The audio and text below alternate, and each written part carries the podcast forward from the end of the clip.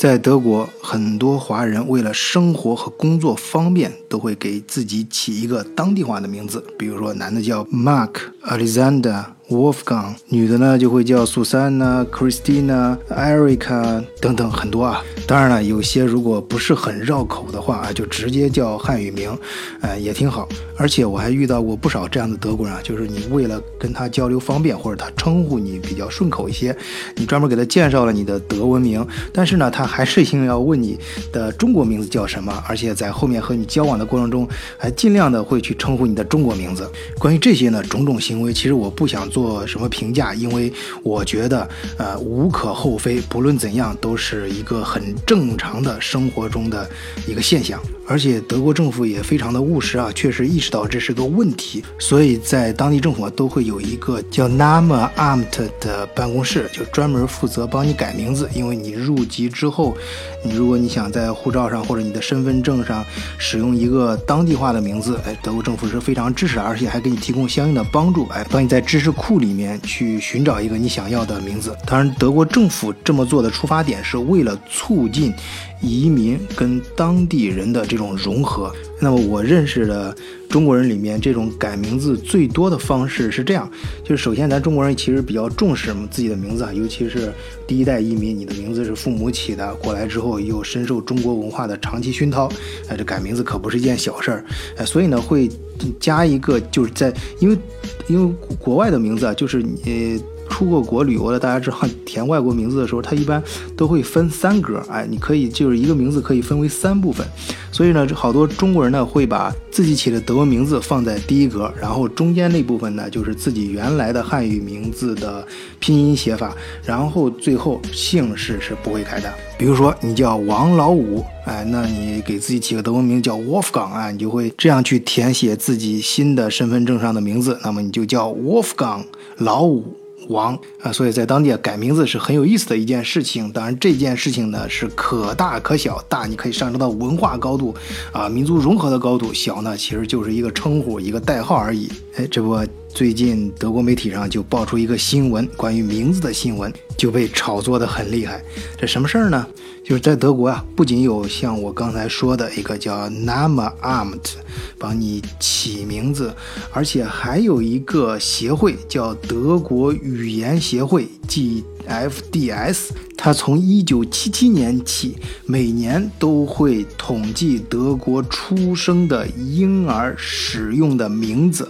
哎，通过这些名字，它还进行一个排名，哎，由此推出啊德国人最喜欢什么名字。哎，这几天二零一八年的数据出来了，如果从全国范围来看，用的最多的名字啊，也就是最受大家欢迎的名字，我们先说女孩啊。叫 Marie，哎，咱翻译成汉语叫玛丽，就是 M A R I E，占百分之二点六。而最喜欢的男孩的名字呢，叫 Paul，就是 P A U L，翻译成汉语一般叫鲍尔，占百分之一点三二。这是统计整个名字啊，如果是单独。只统计那个 first name，就是我刚才说的，这名字分为三段嘛。它的第一段就是经常被人称呼的那个名字。这排名第一的女孩名字叫艾玛，也是 M E M M A，。而男孩呢叫 Ben，就 B E N，汉语叫本。这个新闻到这儿呢，其实很正常，也不会激起民众太多的反应啊。关键是精彩的部分在后面呢。它不仅统计了全国，还对每个州单独进行了数据统计。当他统计到德国的首都柏林的时候，因为柏林单独这个城市在德国是一个州啊，类似于咱们那个直辖市一样。柏林也是德国啊，就面积上来说是最大的城市，就人口上来说是人最多的城市。当然，它也是德国的首都啊。就这样一个城市，它在二零一八年出生的新生儿使用最多的 first name 叫穆罕默德。这个我不知道国内朋友听着可能没什么感觉啊，但是如果你在德国生活过，特别是跟中国人呃经常自己私下里聊一些事情的时候，呃，都会都会都知道这个背后的含义啊。当然，这里我必须强调一点啊，我没有任何呃种族歧视方面的东西啊，因为本身咱们华人在德国也是少数民族，咱们有时候很多时候也会遭受别人歧视，还甚至受到别人欺负，咱咱就更别说别人了啊。而且我始终认为，并且强调，就是没有被歧视的民族，只有被歧视的行为啊。只是你的哪些行为，呃，确实是影响到公共的一些很不舒服的东西，遭受大家的歧视啊。他们可能表现出来的是，呃，由于你的这个行为，他对你整个种族都产生了一些看法，但实际上，呃，它的真正背后的含义是。这个当地的社会是歧视你的这种行为啊，其实这个也不难理解啊。即使咱们在国内，你比如说城市人歧视什么乡下人呢？呃，有些城市大城市人歧视呃外来的小城市的人呀，他他其实更想说的是，他是歧视那些行为。而且我们特别反对的是。呃，把某一个人或者某个别人当成某一个种族去看，你你或者当成某一个地方的人去看，因为现在说实话。由于社会发展越来越快，就是呃相互之间交流啊，人家迁徙啊，这个越来越频繁，所以说你很难说你就是哪儿的人，甚甚至你的上一辈是哪儿人，你的上上一辈，你的爷爷祖父什么的，但从是从哪儿移移过来的，你都很难说。呃，当然每个地方的这个文化差异是存在的，当每个地方也有不同的这种生活习惯。好，我前面这些铺垫做完了啊，该道歉的也道歉。所以说听友如果听到后面有什么。什么呃问题的话，请多多包涵啊！因为我们刚才想说什么呢？就是中国人呢，一般在德国生活过，都知道这个名字背后的含义。咱们一般呃，特别中国人，你到一个城市，你肯定要涉及到呃一个绕不开的问题嘛，就是你去哪儿租房，哎，甚至于到哪儿去买房，哎，这就意味着你要长期居住在哪个区，所以都会提前打听，哎，不要在哪儿啊。那大家随口说的呢，就说哎那儿不要去住那儿，那儿那条街叫穆罕默德的。阿里的什么啊这种一大堆，你别住那儿，就说那儿的，呃，这个这个阿拉伯人呢，还有这个土耳其人或者是人比较多啊。当然，这里就像我刚才已经说明的一点，其实我并不是说呃土耳其或者阿拉伯有什么问题，而是说在他们那个人群中啊出现那种大家比较反感的行为，呃比较反感的一些现象比较多，所以说就造成了对整个那个群体的一个呃一个看法。而咱们作为一个普通老百姓嘛，咱们也不可能就是说改变别人，一下你去改变人家一个群体或者什么的，你搞不好你被人家改变了。但但是咱可以，呃，选择嘛，你可以选择，嗯呃，避开就行了嘛。而且说这可能就是所谓的用脚去投票。哎，那么好，这个文化背景说完了，那大家都知道，这个新闻爆出来之后，就是柏林的新出生婴儿，二零一八年起，first name 就是起我们中国人说的这个名字，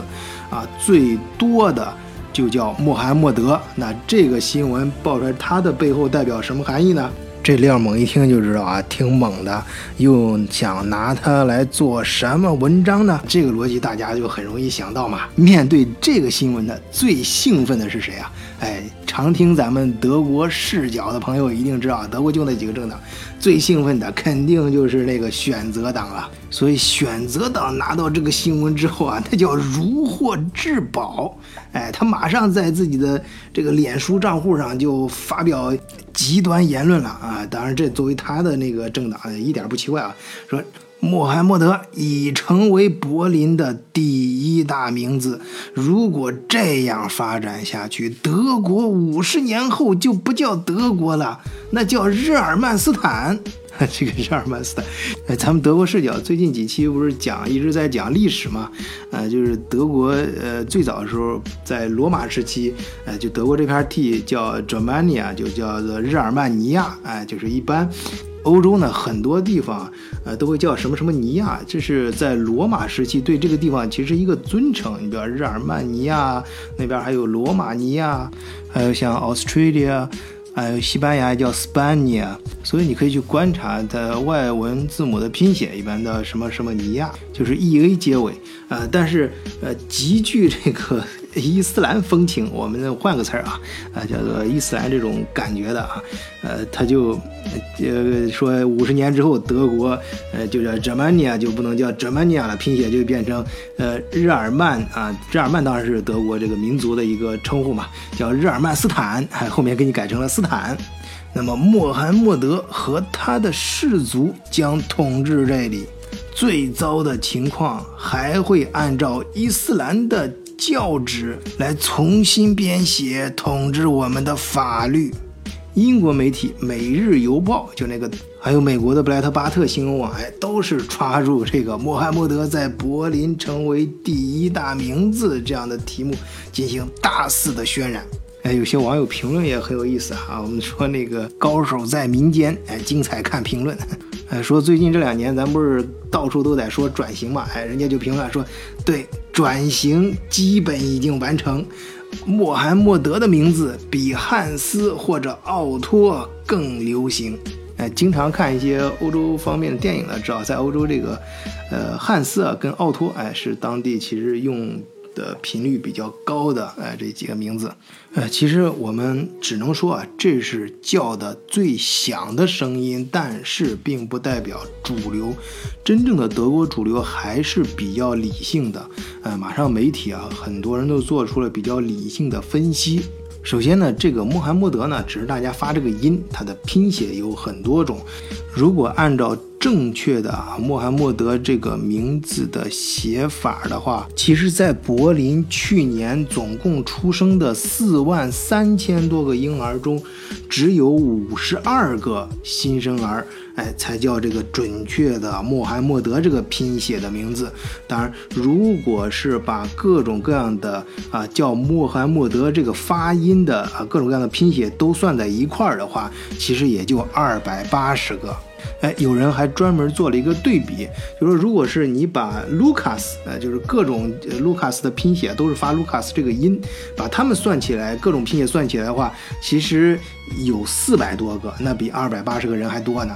而且还有一个原因，就是对于穆斯林的家庭来说，他们起名字的这个方式跟咱们其他种族人不太一样，而且。在他们的文化里面，给男孩起名字供选择的这些名字，也并不像其他的种族那么多啊。你像基督教文明里面那种可选的名字有很多呀，神话来自神话传说，来自于圣经里面那就很多了。咱们中国呢，我记得有一种说法，就是比如说男孩起名字，我们可以从《离骚》里面找；而女孩起名字呢，从《诗经》里面找。啊，你想那一本《诗经》里面的多少字，多少名字？而对于穆斯林家庭来说呢，就少很多。我相信大家，如果是你闭上眼睛回想一下你看过的文学作品呀，还有一些电影啊什么的，有人也专门做过这样一个统计啊，有这样一种说法，就是穆斯林家庭一般孩子比较多嘛，啊，他们的众多孩子当中啊，至少都会有一个叫穆罕默德。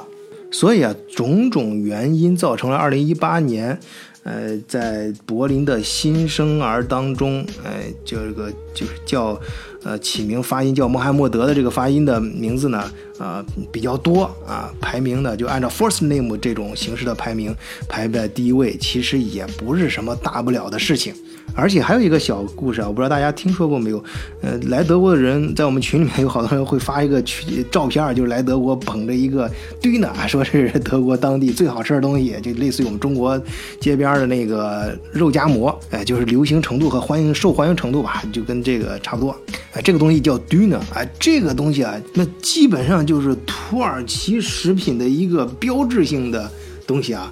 而它是在柏林发明出来的，并不是在土耳其发明的，所以呢，你可以想象，在柏林呢本身就是比较多的土耳其或者说穆斯林居民啊，所以这样事情呢也不奇怪啊，至少呢它不会像选择党渲染的那么夸张啊。当然，选择党这么说也符合他一贯的尿性啊，这个政党啊是语不惊人死不休的。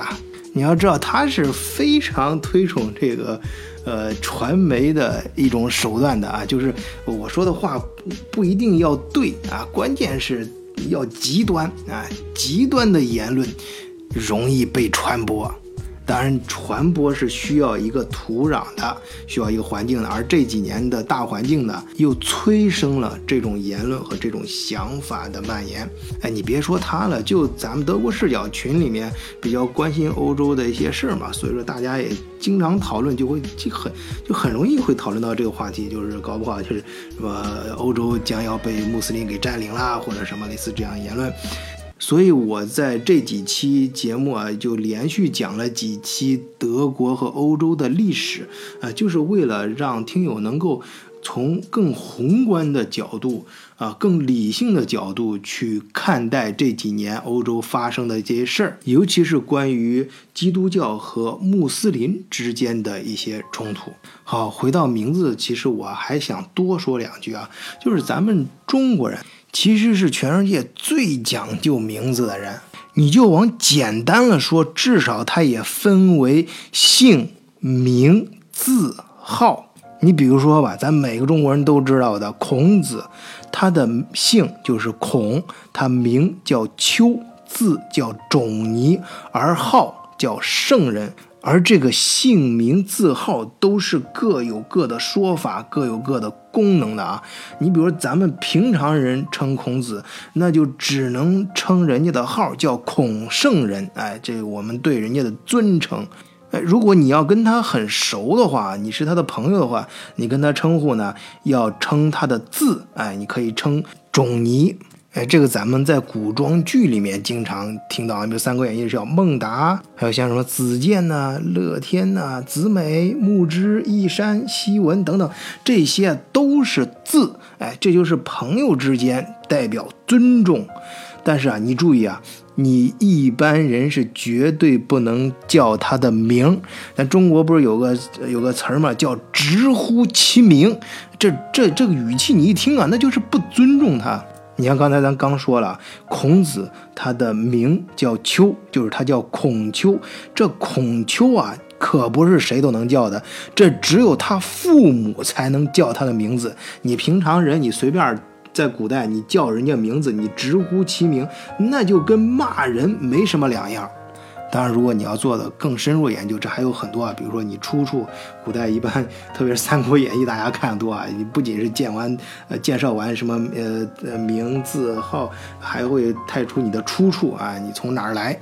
等等这些啊。这说明什么？这说明自古以来，咱们中国人是相当注重你的名声的。就用咱现代话来说，就是非常有品牌意识。就是你出来混，在江湖上一定要混出个名号来啊！这这名号它是个连在一块儿，它重点是强调号啊！你要有一个号啊，就是大家对你的要有一个尊称，哎，你要大小要是个人物。所以我是想在最后说什么呢？就是咱们。呃，前几年这几年其实好很多，很真的是好很多很多。以前的时候，像刚出来说中国人，呃，咱们出来旅游的那些人素质低啊，经常在哪儿什么刻字儿啊，什么，包括大家这也是不争的事实啊。你到很多旅游景点，你会发现汉语在上面写着“请不要乱摸”或者是“不要干什么什么”啊。而而大家呢，嗯，评价最高的游客往往是日本人。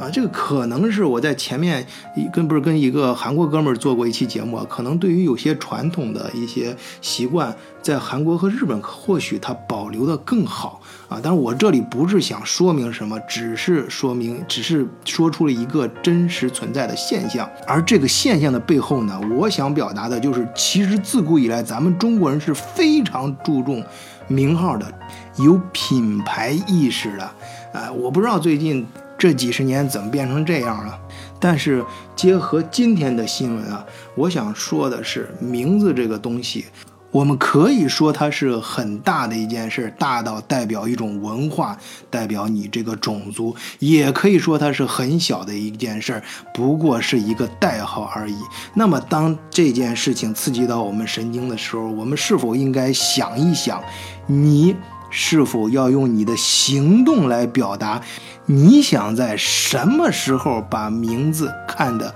很重要，或者是表现得很重要，而什么时候不重要？好，今天的节目就到这里，谢谢大家，再见。